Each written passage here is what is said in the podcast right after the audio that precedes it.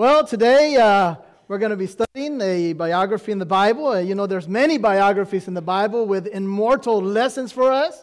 Uh, and all because God wants to accomplish what Romans 15:4 says. You remember what Romans 15:4 says?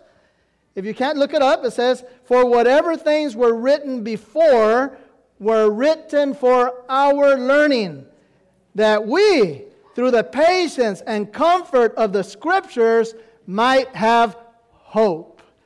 So that's what God wants. When we study these Bible stories and these uh, different characters in the Bible, what He wants to do is through the patience and comfort of the scriptures, give us that hope so that we can continue in God's path.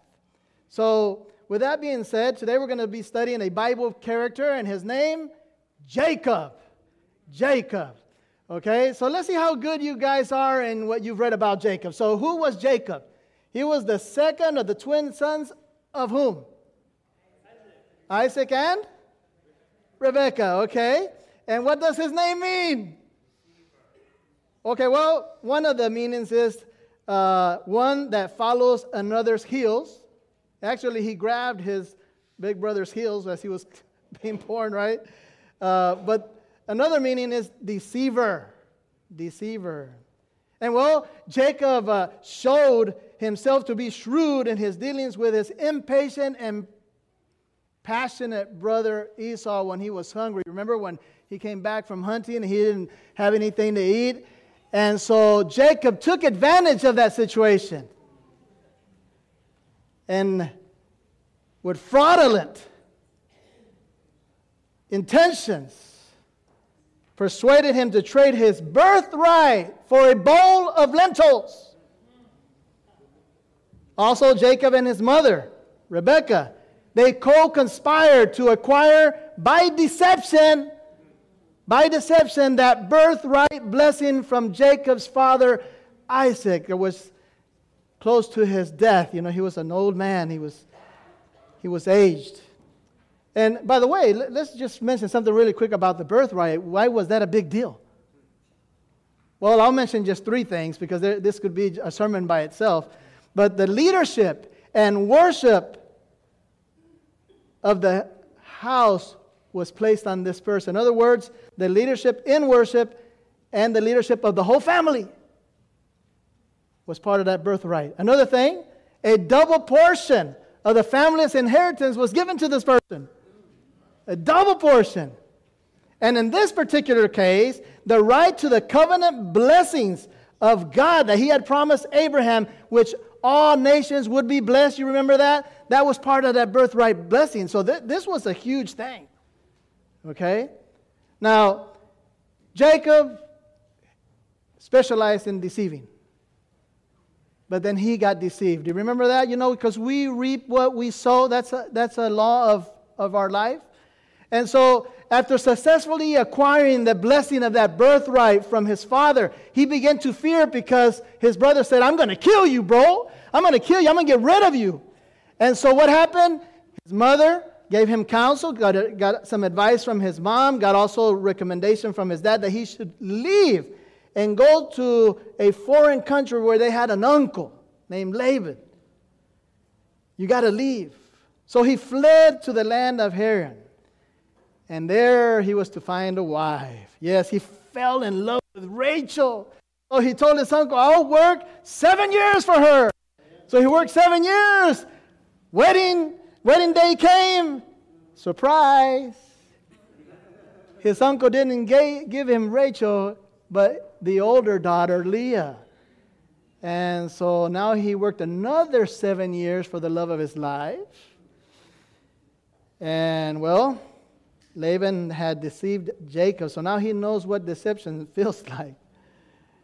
And well, as, as the story continues, eventually uh, he proceeded to build his family. So let's talk a little bit about his family. He had six sons of, of Leah, two sons from Leah's maidservant, two sons from his wife's Rachel's maidservant, and two sons from Rachel. A total of 12, where we get the 12 tribes of Israel, right?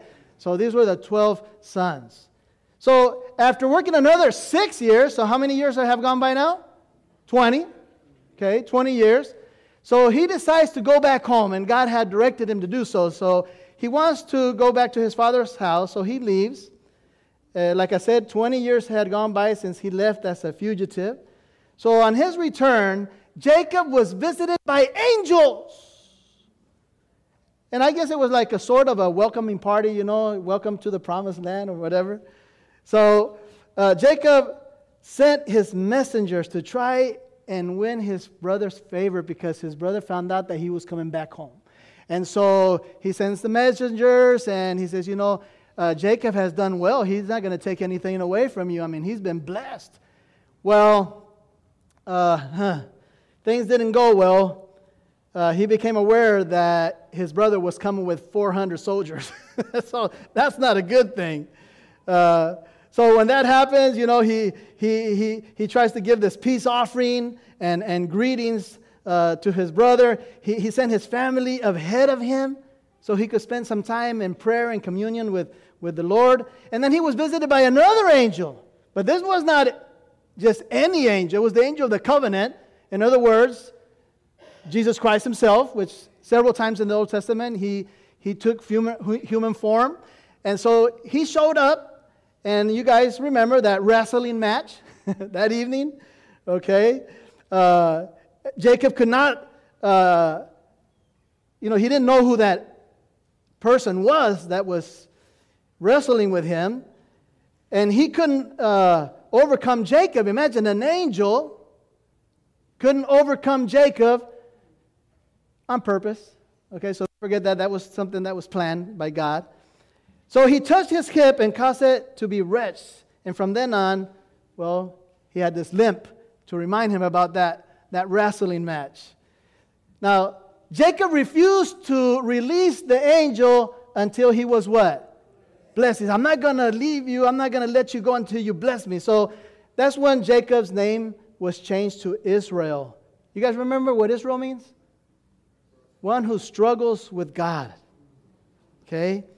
So when Jacob resumed his journey home, he met up with his brother Esau, and then you know what happened because he had sent a dream to Esau and calmed him down. And so when they met, everything was friendly, and you know they had a really uh, good relationship through the remainder of their lives. Uh, then later on, Rachel dies during the birth of their last son, uh, Benjamin. Uh, shortly after, Jacob suffers, suffers another grief when he believed that his favorite son Joseph had been killed by some wild animals, which of course that was not true. His brothers had sold him as a slave. So later on, we see that there's famine. There's a severe famine in the land, and Jacob sends his sons to Egypt to acquire the much needed food. And after all those events, Jacob ends up in Egypt. And he is reunited with his long lost son Joseph, who by God's providence had become what? Governor of Egypt, the most powerful empire at that time. So there he was with his family for another 17 years until the end of his life. And when he was dying, his request was to be buried in the promised land. So, just that brief outline of Jacob's life takes us to our message today. We're going to concentrate on two wrestling matches.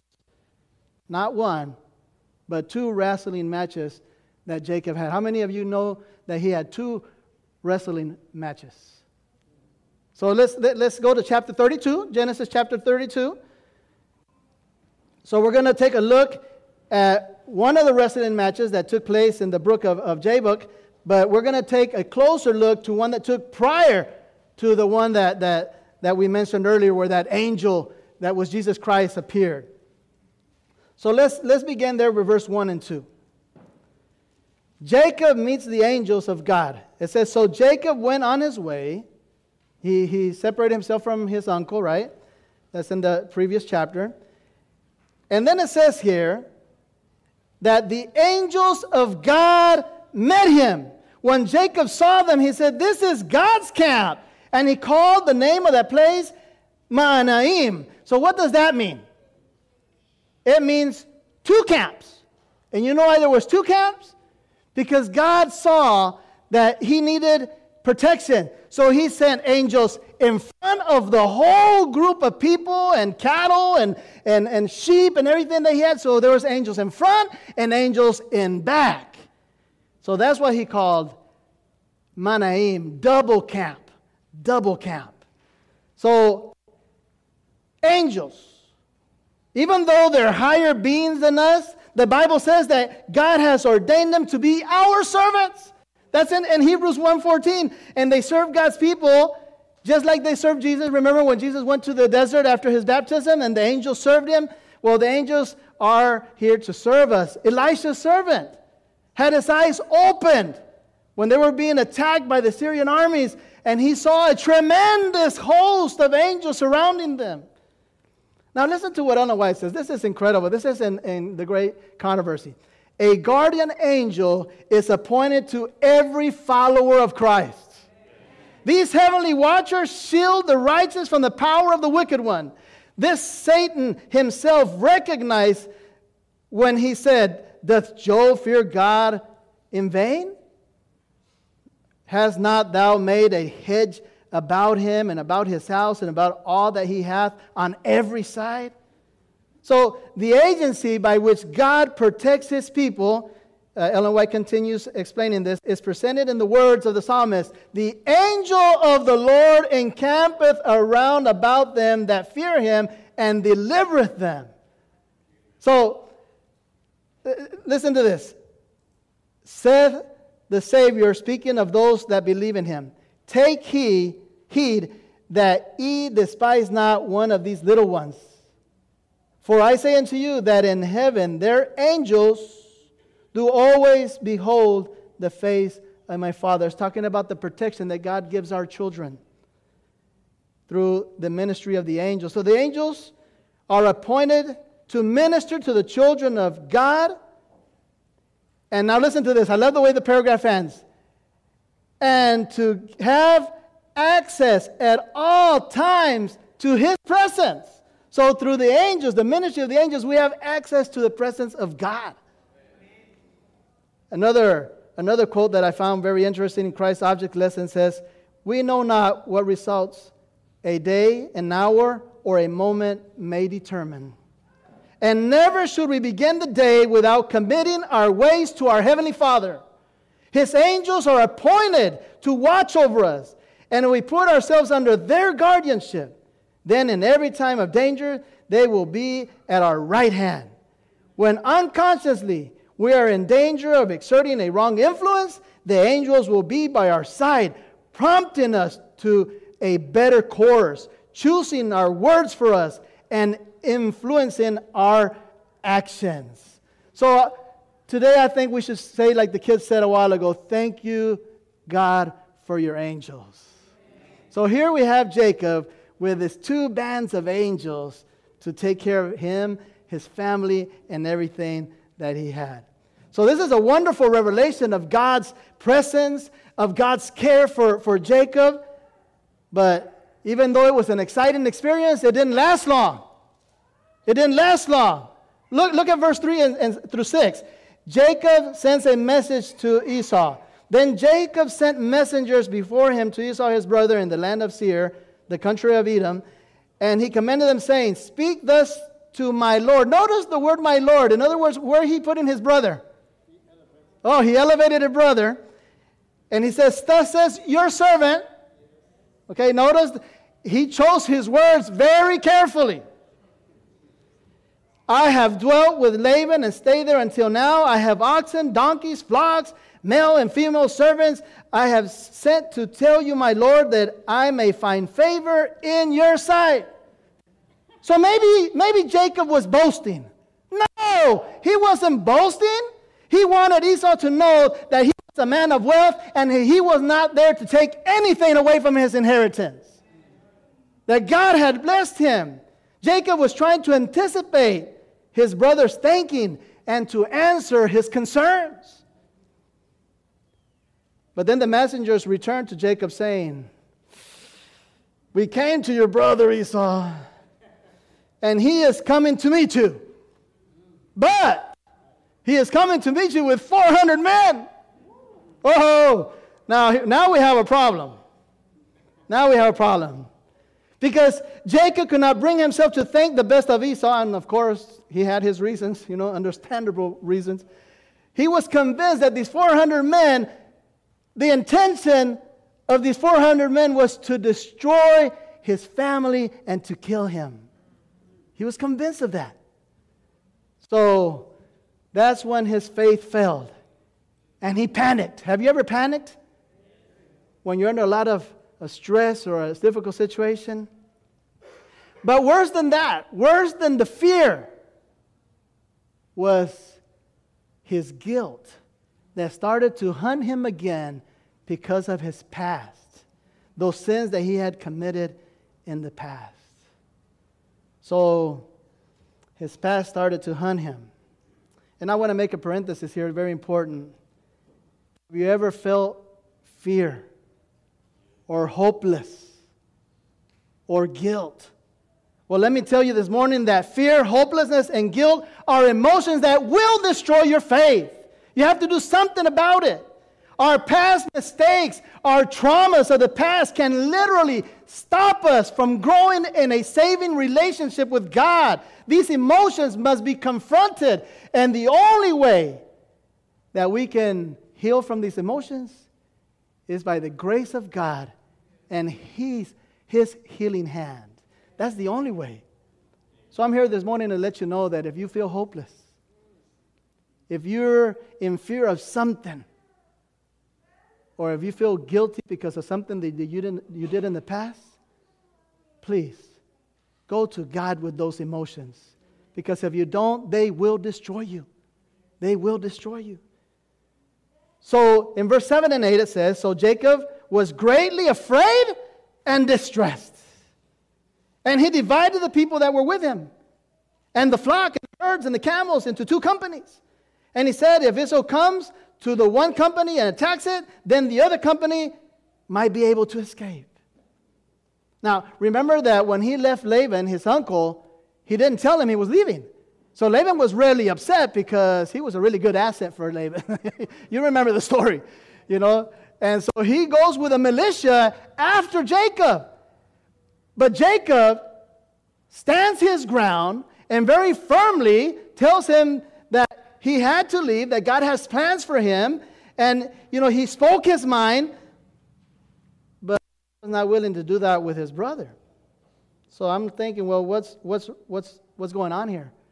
Well, when he made his arguments with his uncle, it's because he was right.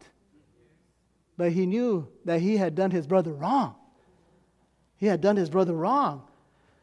Jacob had just been delivered from Laban, but he was oppressed by another load. Look, look what uh, Spurgeon says. The dread of Esau was upon him. He had wronged his brother, and you cannot do a wrong without being hunted by it afterwards. I think that uh, what Shakespeare wrote was right. Conscience does make cowards of all of us. So Jacob had no strength before Esau because of that guilt.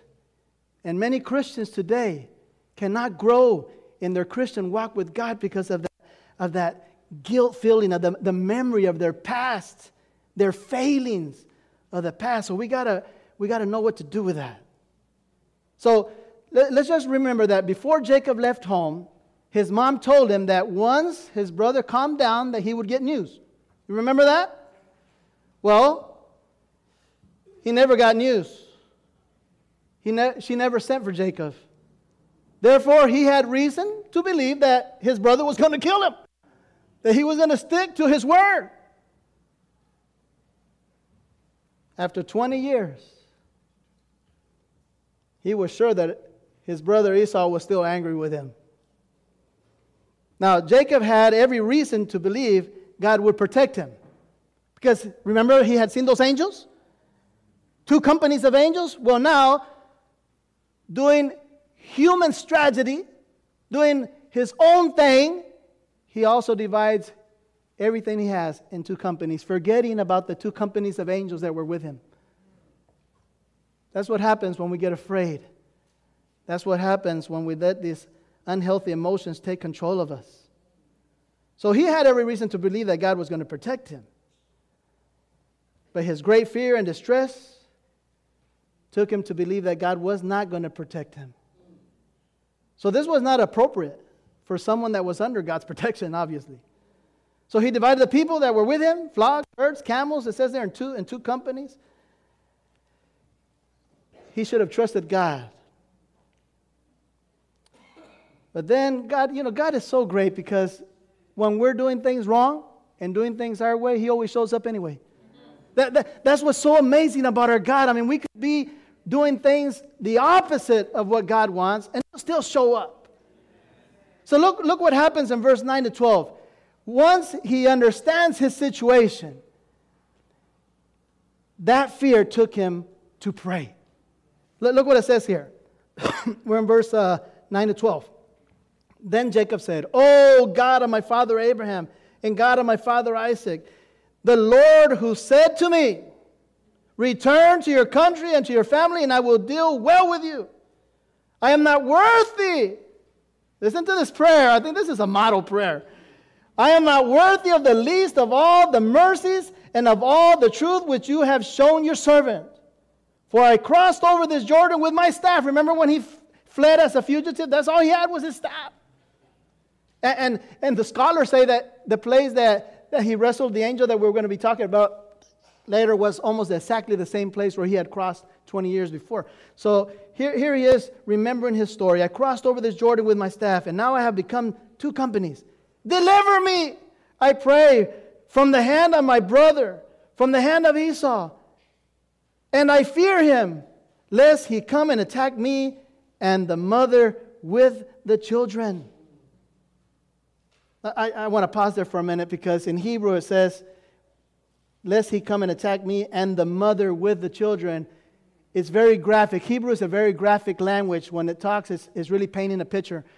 It's saying the mother covering her children while she's being attacked. Okay? So imagine the scene if, if that was to go down. You know, the mothers would be trying to protect their kids as, as everyone, everyone is being killed. So I fear him, lest he come and attack me and the mother with the children. For you said, I will surely treat you well and make your descendants as the sand of the sea, which cannot be numbered for the multitude. Now, remember, fear is a liar. Fear is a liar. And fear can take us to a situation where we distrust God. But here, look what God did. After reflecting in his fear and unbelief, Jacob did the right thing. He went to God in prayer.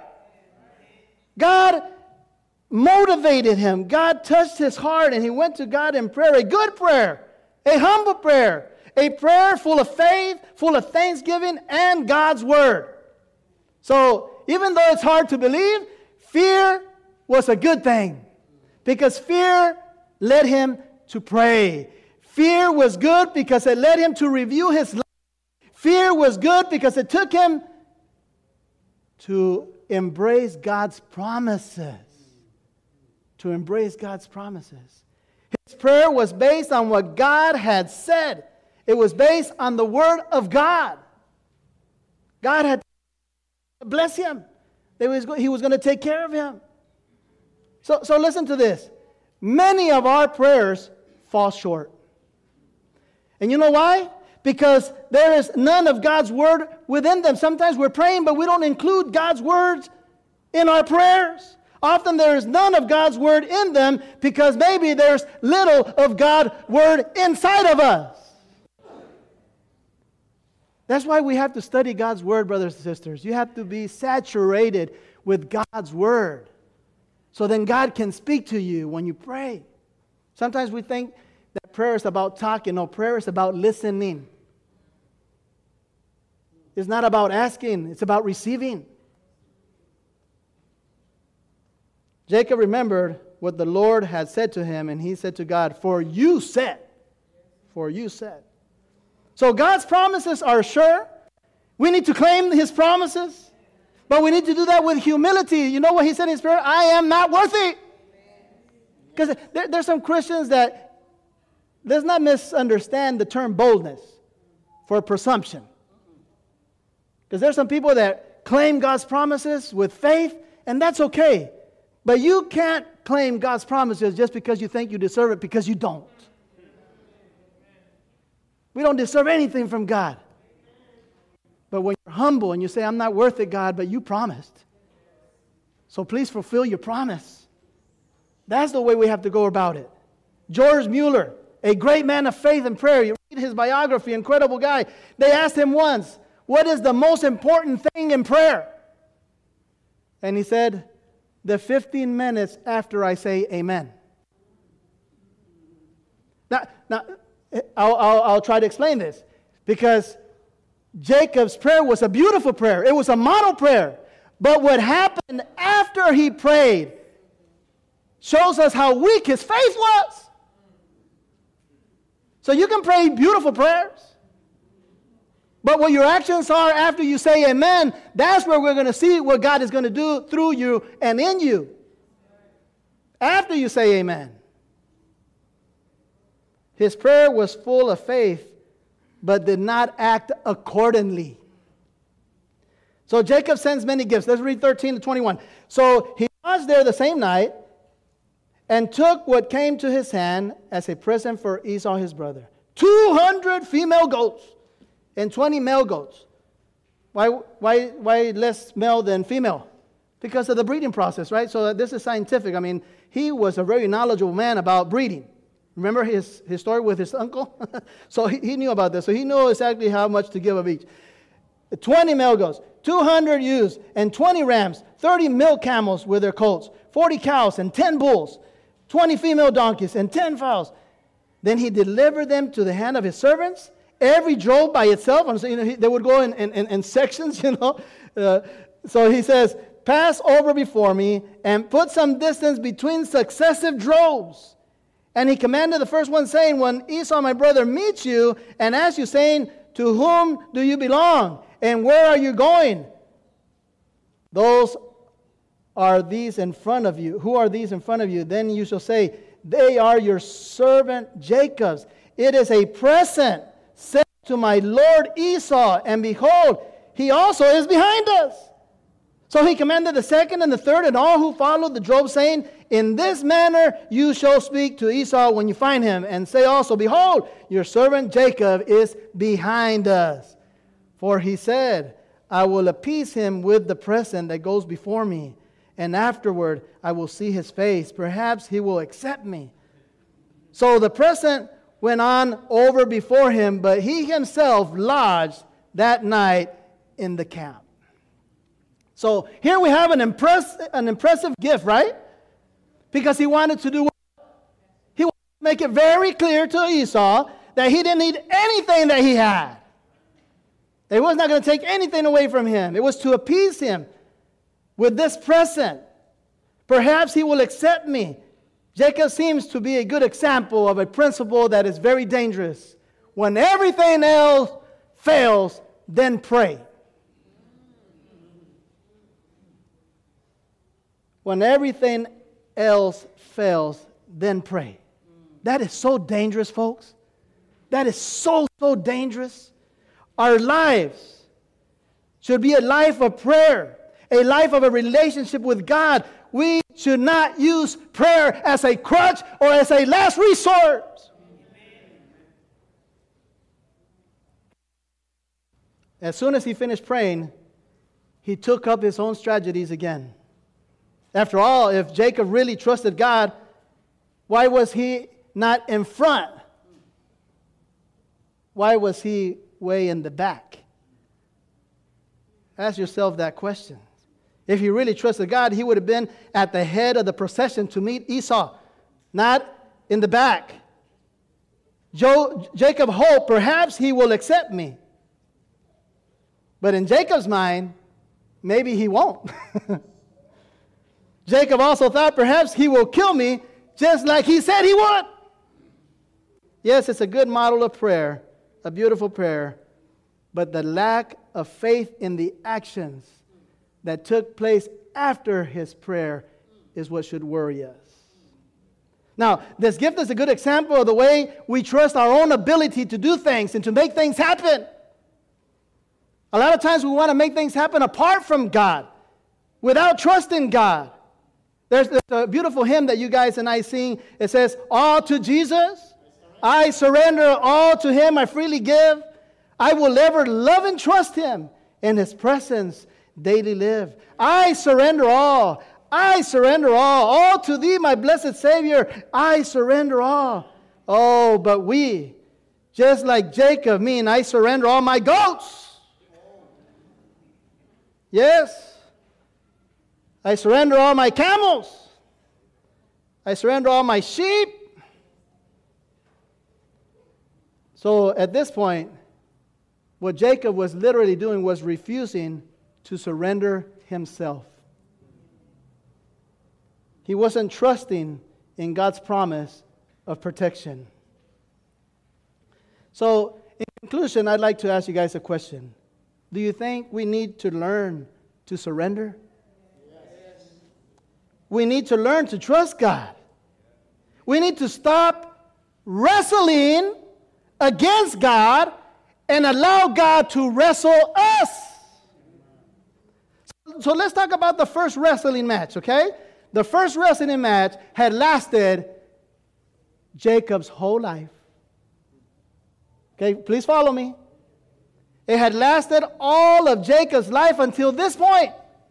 He had been wrestling against God. He had allowed his deceptions, his failures, his lies, his wrongdoing to govern his life. He had been wrestling God and had not learned to submit his will to God. So, any resemblance to our reality might be mere coincidence or maybe not.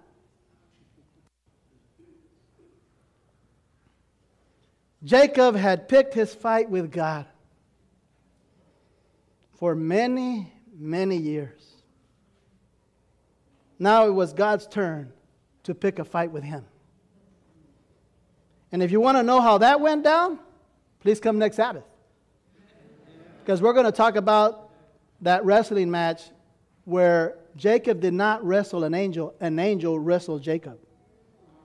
The text says, literally, that that stranger, that man, showed up and attacked him. So maybe you have never seen God as your enemy. Maybe it's about time. So if you want to know how that goes, make sure that you're here and we'll go to the Creek of Jabbok and we'll see what happens. But for today, we need to thank God for the ministry of the angels. We need to say, God, please get rid of our negative emotions our fear, our hopelessness, our guilt trips. Help us to be more than overcomers. Destroy these feelings before they destroy us. Help us to trust your promises and not use prayer as a last resource. Please help us to stop picking fights with you, God. If you want to fight me, that's okay, but I don't want to fight you anymore. Let's stand up for prayer. Dear God, today we have spoken a little bit about Jacob, and Jacob resembles us in so many ways. We're just as messed up as he was. That's why we come to you this morning and say, with earnest heart, with honesty, we are worthless. We don't deserve your grace and your love. We don't deserve your protection. We don't deserve your blessing. Yet, Lord, we cannot live without it. We cannot live without your blessing. We cannot live without your forgiveness. We cannot keep walking this Christian walk without the assurance that we have been forgiven and we are saved. So, God, this morning we want to thank you for the ministry of the angels. We want to thank you because you can get rid of our traumas, our past, and you can heal us. But most than anything else, Lord, we just want to ask you to help us not pick fights with you anymore. Bless us, Lord. Thank you for loving us so much. In Jesus' name I pray. Amen. Amen.